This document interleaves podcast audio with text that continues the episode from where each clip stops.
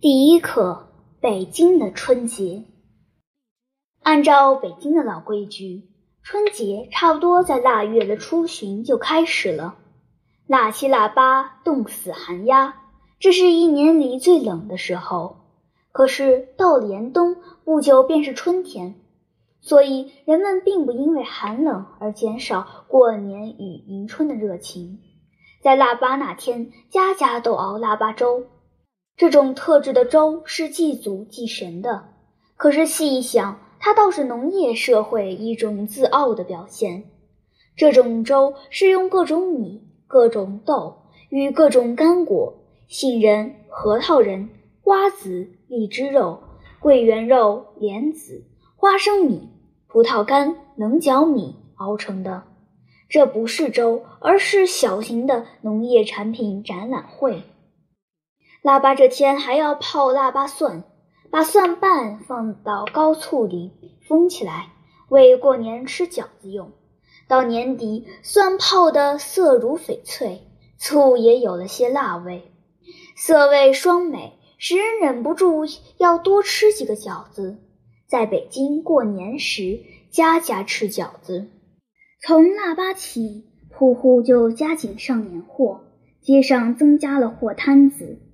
卖春联的，卖年画的，卖蜜供的，卖水仙花的，等等，他们都是只在这个季节才会出现的。这些摊子都让孩子们的心跳得更快一些，在胡同里吆喝的声音也比平时更多、更复杂。其中也有仅在腊月才出现的，像卖松枝的、拟人米的、年糕的等等。孩子们准备过年，第一件事是买杂拌儿，这是用各种干果、花生、焦枣、榛子、栗子等与蜜饯掺和成的。普通的带皮，高级的没有皮。例如，普通的用带皮的榛子，高级的就用榛仁。孩子们喜欢吃这些零七八碎儿。即使没有饺子吃，也必须买杂拌儿。他们的第二件事是买爆竹，特别是男孩子们。恐怕第三件事才是买玩意儿：风筝、空竹、口琴等和年画。孩子们忙乱，大人们也紧张。他们必须预备过年吃的、喝的、用的一切，也必须赶快给孩子做新鞋、新衣。好在新年时显出万象更新的气象。腊月二十三过小年，差不多就是过春节的彩排。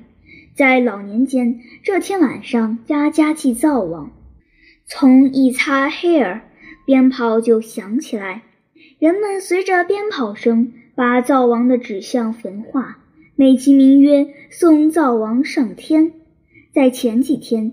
街上就有好多卖麦芽糖与江米糖的，糖形或为长方形，或为大小瓜形。按旧日的说法，用糖粘住灶王的嘴，他到了天上就不会向玉帝报告家中的坏事了。现在还有卖糖的，但是只由大家享用，并不再粘灶王的嘴了。过了二十三，大家就更忙了。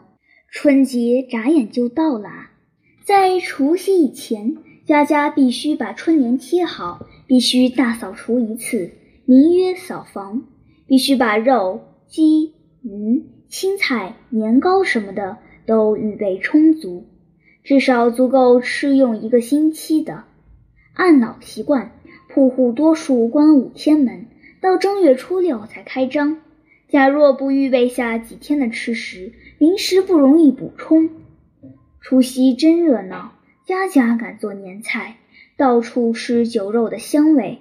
老少男女都穿起新衣，门外贴好红红的对联，屋里贴好各色的年画，哪一家都灯火通宵，不许间断，鞭炮声日夜不绝。在外边做事的人，除非万不得已，必须赶回家来吃团圆饭、祭祖。这一夜，除了很小的孩子，没有什么人睡觉，都要守岁。初一的光景与除夕截然不同。除夕街上挤满了人，初一户户都上着板子，门前堆着昨夜燃放的爆竹纸皮，全城都在休息。男人们在午前就出动，到亲戚家、朋友家去拜年；女人们在家中接待客人。城内城外有许多寺院开放，任人游览。小贩们在庙外摆摊儿，卖茶、食品和各种玩具。北城外的大钟寺，西城外的白云观，南城的火神庙、场店是最有名的。可是开庙最初的两三天并不十分热闹，因为人们正忙着彼此贺年，无暇顾及。到了初五、初六，庙会开始风光起来。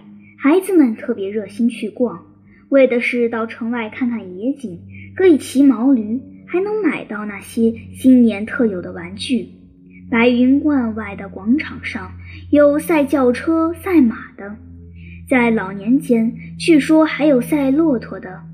这些比赛并不为争谁第一、谁第二，而是在观众面前表演罗马与骑者的美好姿态和娴熟技能。多数铺户在初六开张，又放鞭炮，从黎明到清早，全城鞭炮声不绝。虽然开了张，可是除了卖吃食与其他重要日用品的铺子，大家并不很忙。铺中的伙计们还可以轮流去逛庙会、逛天桥和听戏。元宵汤圆上市，春节的又一个高潮到了。除夕是热闹的，可是没有月光。元宵节呢，恰好是明月当空。大年初一是体面的，家家门前贴着鲜红的春联，人们穿着新衣裳。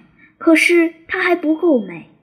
元宵节处处悬灯结彩，整条大街像是办喜事，火炽而美丽。